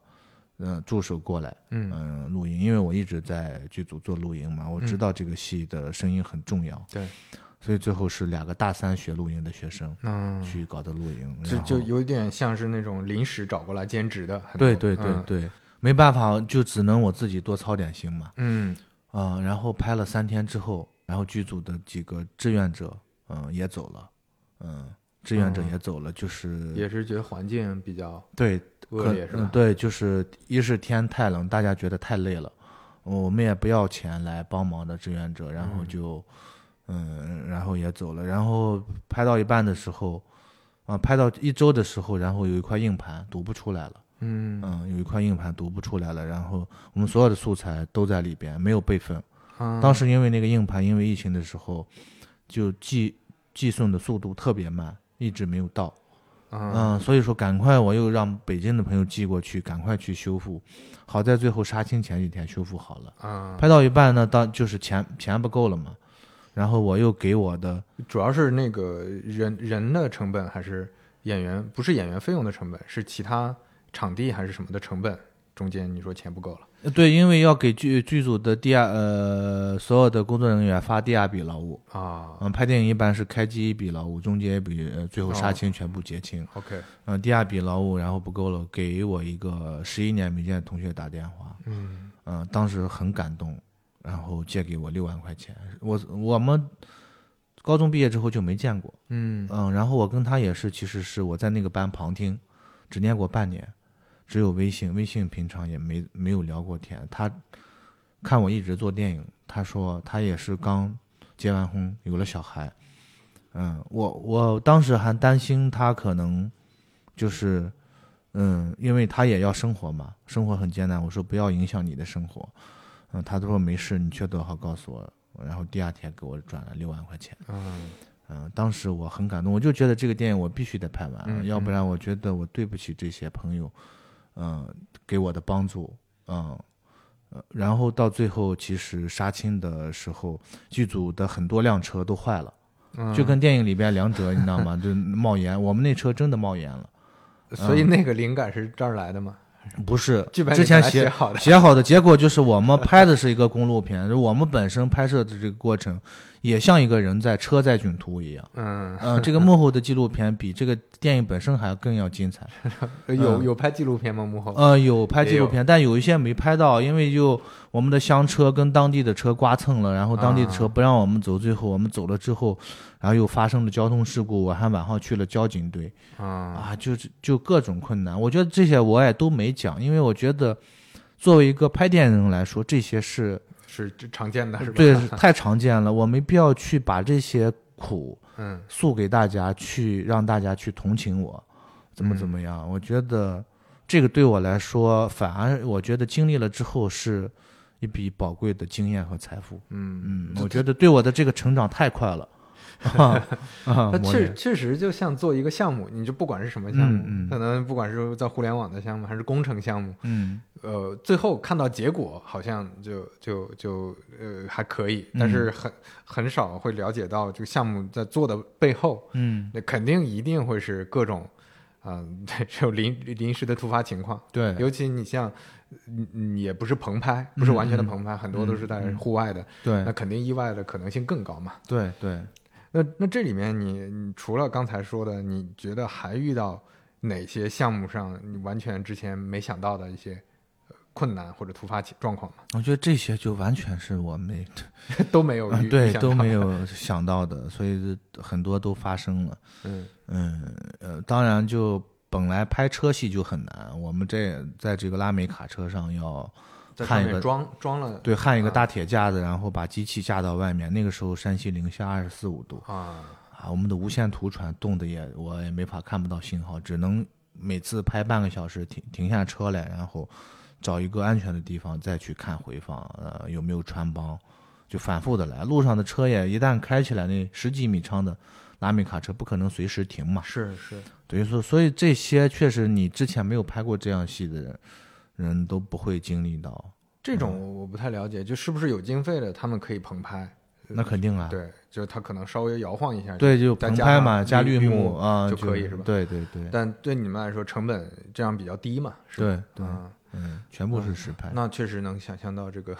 嗯，对，户外零下还要开卡车哦。其实里面因为是公路片，可能其他的车，对啊，其他的车也也比较辛苦啊，拍起来嗯嗯啊，所以能能能体会到。那演员也是挺辛苦的，啊，好在这些演员确实都男女主角，其他的父老乡亲。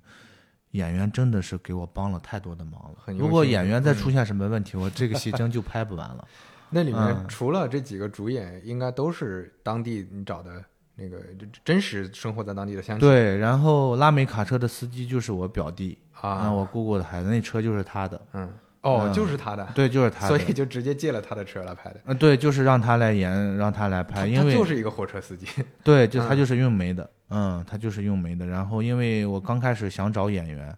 有一些演员符合之后吧，你知道吗？就开不了这车，啊，那车你不是一般人能开得了的，而且不是说有个开会开小车的人技术，对，他的对驾驶照的要求更高是是，，B 本还是 A 本呃，对对，一啊般一般是要 A 本了啊？而且是要在那样的路上，你知道吗？开起来，我是告诉你，你不只是演戏的问题啊，就是你这这这个车技你都练不好。最后我说这个戏最重要的是这种真实性。嗯，你的每一个人的职业，你必须得是真实。如果说一个演员，你虽然演得好，你台词没问题，对，但是你开不了这车，我告诉你那也不行。而且我觉得那个场景里呢，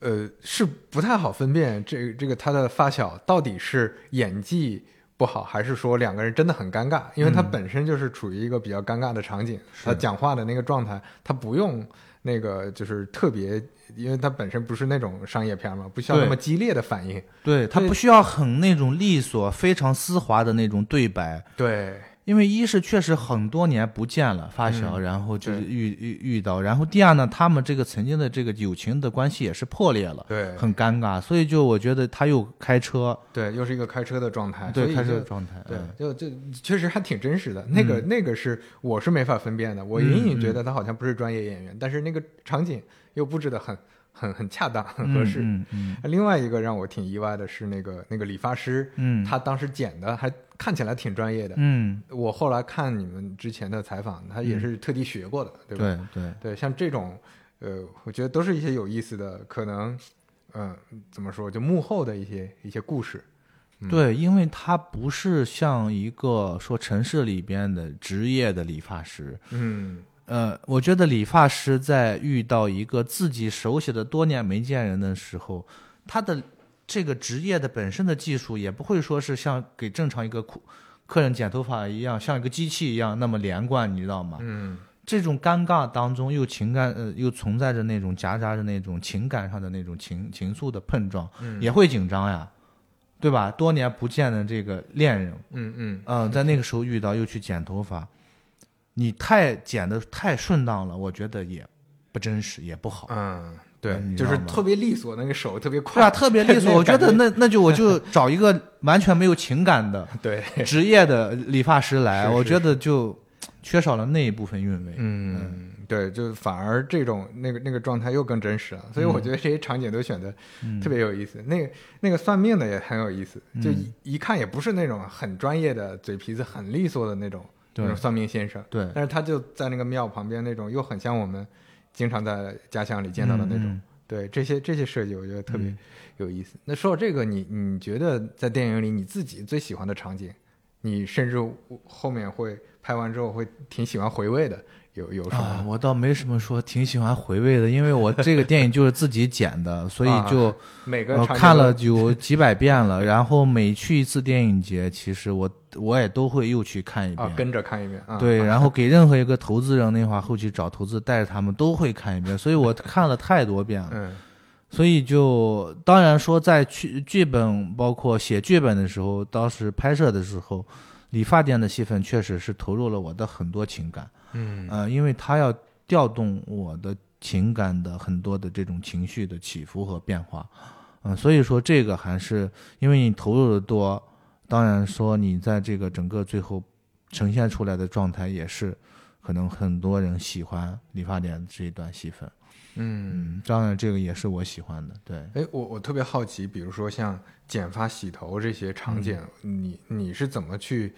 指导和安排演员表表现呢？比如说这里面我感觉有很多可能就比较抽象，嗯，比如说表达暧昧的嘛，呃，这这些可能就是你拍完了再跟对方讲吗？还是拍出来就比较自然的这种状态了？嗯，我觉得每个导演的导戏的方式不太一样，嗯，我觉得就是你知道吗？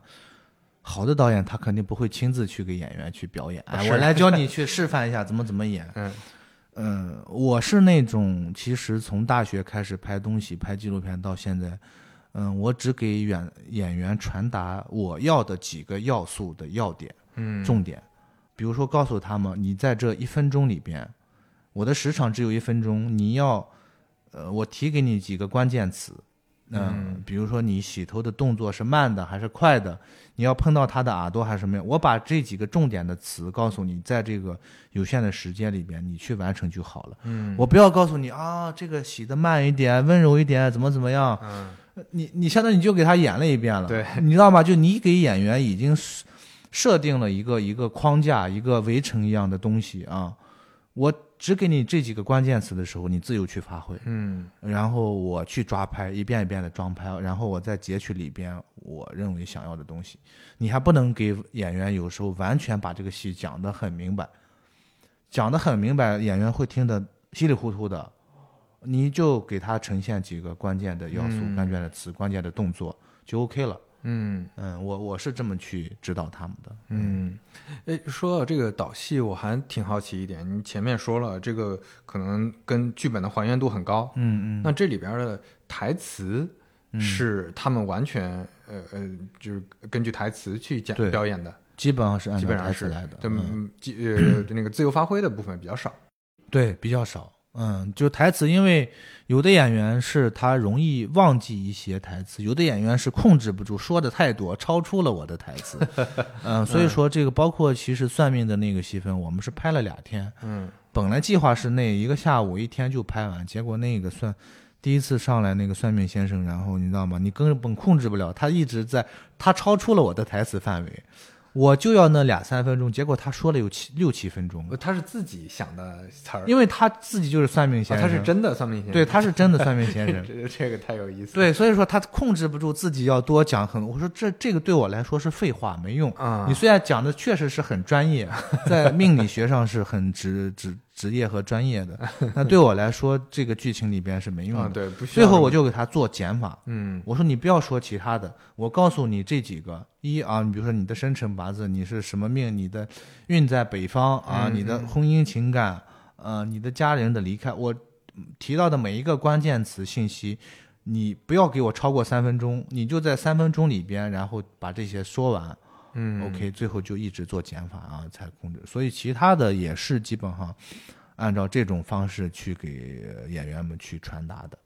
我我特别好奇，他是真的盲人吗？还他不是真的他不是真的，但是那那个是设计的，是吧？让他对那个设计的，我们对就是我遇到过一个盲人，但是我觉得这个东西就是半信半疑，嗯，两者的那个状态就是他他他究竟是真盲人还是假盲人？是他说的是究竟是对的还是错的？看似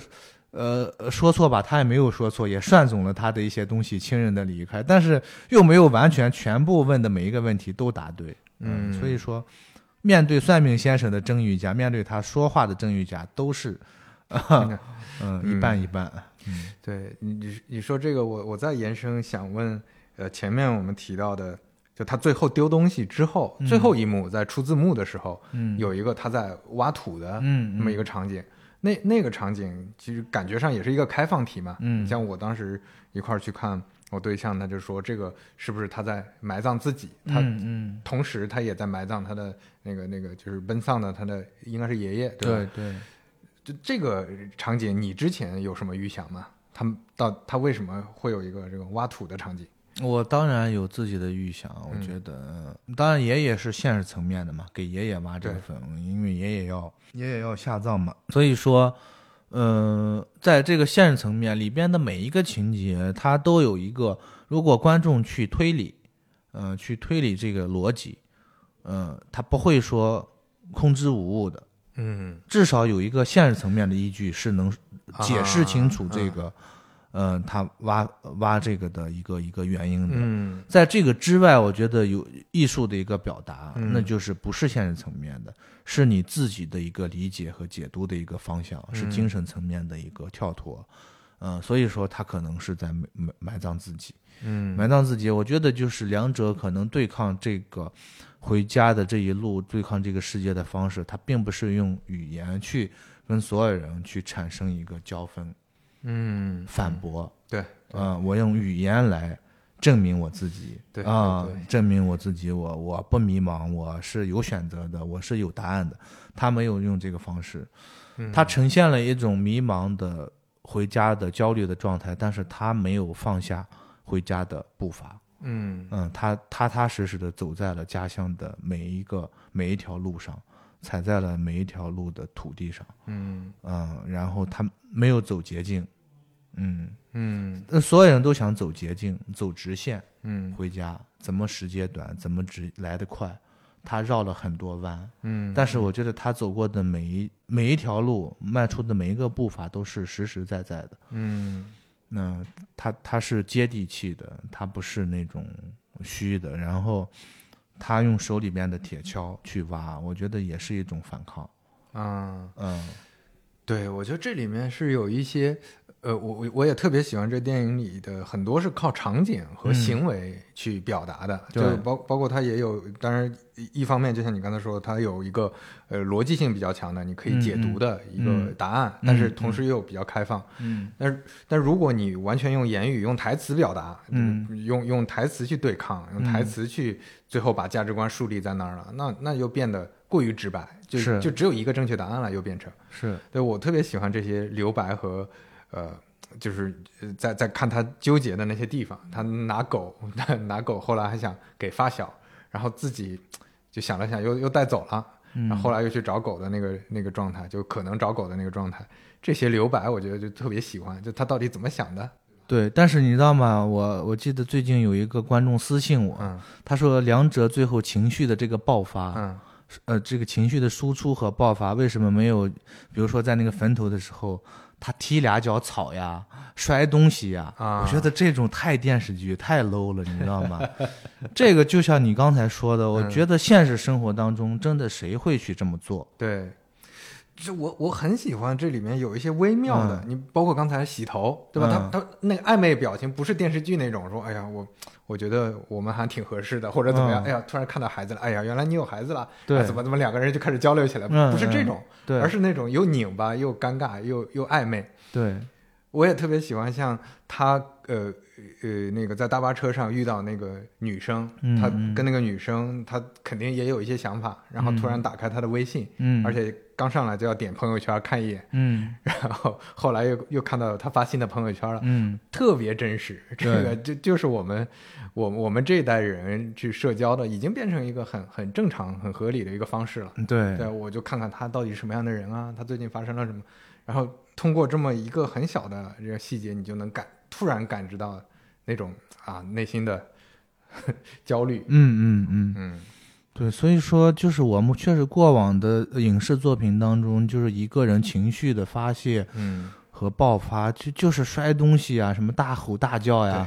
或者是踢东西啊，我觉得真的就是，我觉得一定不要在我的这个片子里面出现。嗯，梁哲那个时候他也不会真的，现实当中，嗯，人绝对不会那么去做。对，这这个也是我经历的，反正至少我没有去那么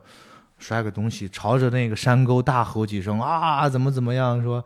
你你老天为什么对我这么，是吧？我觉得就太那个啥了。我觉得他在那个坟里边去一直挖，我觉得，嗯，就是电影最重要的是人的行为和动作，他用行为和动作去代替，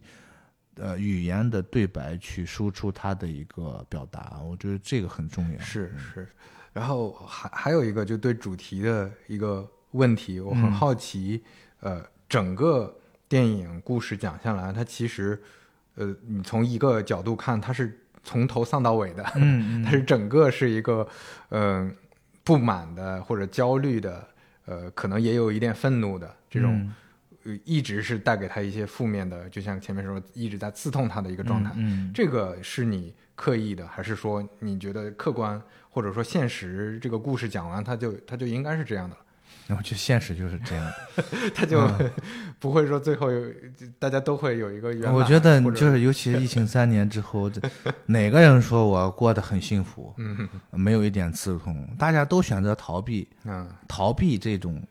嗯疼痛，嗯，逃避这种嗯经历的艰难，都想可能要去释放，想要去娱乐，嗯，麻痹自己，用娱乐的电影去麻痹自己。我觉得就是。对我来说，我是要去面对正视我所经历的这个刺痛的。嗯嗯，我觉得这个在这个时候，我才能保持一种大脑的清醒的思考。嗯嗯嗯，对，就是你不能等待一个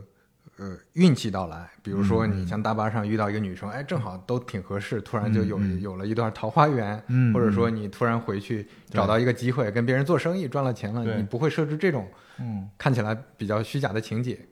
对，但是这个这个故事它呃呈现的这种现实，你本身我觉得意义其实刚开始我们也聊到了，它可能就是让我们意识到有这些问题存在，嗯，意识到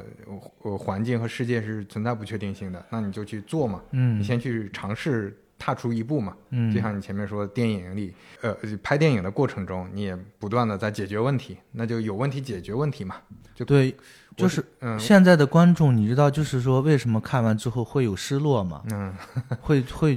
比如说也有部分观众会觉得不满嘛，因为他对这个电影是抱有很大的期待的。对，啊、比如说我们获了什么奖，案，对，会希望给他一个答案，嗯，但是我这个电影完全没有给大家一个答案，是，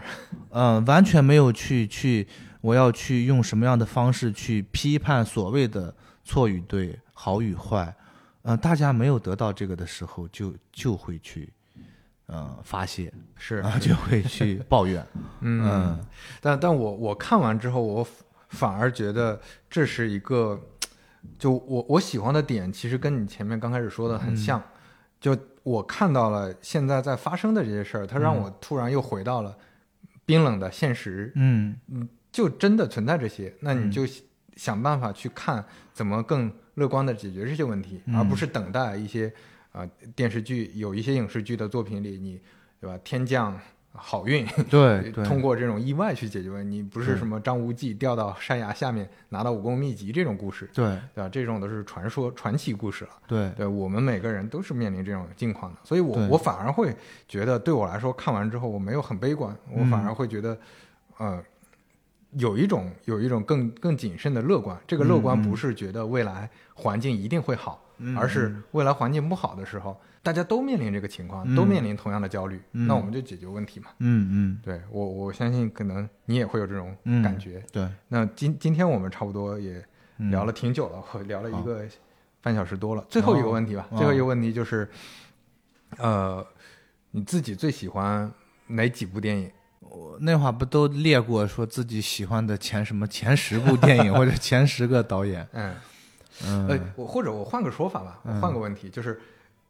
你未来，比如说给你一个很长的时间，未来嗯。二十年、三十年，嗯。你最后想拍成的是哪一部电影？啊，没有，我觉得就是我想尝试不同类型的电影。啊？嗯，我我我特别喜欢嗯。那个伊斯特伍德，嗯。对我觉得就是他九十多岁还在拍，他原来做都是自己做演员，自己演，自己编剧，自己导演，然后他九十多还可以再拍，他拍的每一个电影类型也都不一样。啊，你是希望有这种体验对，其实嗯张艺谋导演也是这样的，啊？他在尝试但当然，我觉得我是拍不了那种呃那种科幻题材的，啊这个我拍不了。哎，嗯，但是科幻题材也有很多种嘛，就宇宙探索俱乐部、这种算是科幻题材吗？呃，对这个这这种我觉得不算科幻啊题，材，不是那种纯纯就《流浪地球》这种对对对对对嗯对，这种我挺喜欢的。然后嗯科幻那那种真正的科幻题材我拍不了，其他的我都想拍拍。你像我喜欢的这，比如说你刚才喜欢的一些电影啊，我就举十部，每一部电影的风格类型都不一样。嗯嗯呃，我喜欢科恩兄弟的电影，啊黑色嗯黑色犯罪西部片，嗯嗯嗯、就是它整个系列都是这样的。我因为我写过一个这样的剧本，嗯我那个剧本也很想拍，也在路演上去找投资。还喜欢阿巴斯的电影，嗯很诗意，很哲学。嗯西兰的跟阿巴斯的有点呃相似嗯接近，然后我还喜欢更通俗的好莱坞的电影，嗯嗯嗯，肖申克的救赎》啊嗯这样的更大众的电影，然后然后其他的呢就是杨德昌的电影，嗯嗯，贾樟柯的电影，然后现实主义题材的，反正我觉得就是每个电影的类型也都不一样。嗯，就你你你并没有我还特别喜欢好莱坞的电影，就《星球崛起啊》和《金刚》，我特别喜欢。就哎，大猩猩，为什么呀？为什么会喜欢这？就它也是一一种科幻片儿，但你喜欢它里面的哪个元素呢？它也不科幻，我觉得它只不过是说这个星星就跟人类是一样的。嗯，嗯，你看这些空架空的对这些星星也跟人类一样会交流、会语言，有嗯他们的情感思维。就是我喜欢那个《星球崛起》里边的凯撒，嗯嗯，我我觉得凯撒他就是一个一个英雄式的人物，嗯嗯，他要承担起整个家族的这种命运的，呃，衰亡的这样的一个一个责任使命，然后要去拯拯救他们这个，呃，猩猩啊，嗯嗯，我我很喜欢这个电影，所以你也不排斥这种传奇故事、英雄故事，吧？对对嗯对。对，哎，所以也也并不呃会局限在嗯像像山西的题材，或者说是甚至是现实。因为我确实是资源，第一部电影你 你各方面的资源条件有限，嗯。这个对我来说，嗯，我最熟悉的，我用到的资源，在这个有限的资源里，我的成本呀，各方面，我的制片，我的这些群演，我都能实现。嗯。嗯，所以说去拍了这样的一个故事。是是啊，让我想到那个温子仁导演，他是从恐怖片儿切入，嗯。当时也是因为那个条件有限嘛，嗯他第一部呃成呃刚开始几部成本都很低嘛，嗯。但是到后来也能去拍这种速速度激情这种好莱坞大片儿，嗯。他也是有一个呃有一些阶段变化，他其实也不排斥拍恐怖片之外的题材。对，嗯，好呀，那非常感谢监导今天、呃来三五环，嗯那我们就先聊到这儿。呃，各位听众们，大家也欢迎尽快去看那个《夜幕将至》。现在排片儿确实不是特别多，但是各个城市应该还是都是有的，对，大家呃多多支持吧。嗯，就是我我还是确实挺喜欢的，尤其作为北方的朋友，应该会有很多能产生很多共鸣。嗯，嗯，那好呀，那今天再次感谢监导，我们就先这样。好，谢谢大家。哎，大家拜拜。好，拜拜。欢迎在小宇宙、苹果 Podcast 订阅和收听三五环，也欢迎在评论区留言交流。如果喜欢三五环的话，也恳请能在苹果 Podcast、Spotify 或者喜马拉雅留下你的宝贵好评。下期再见。让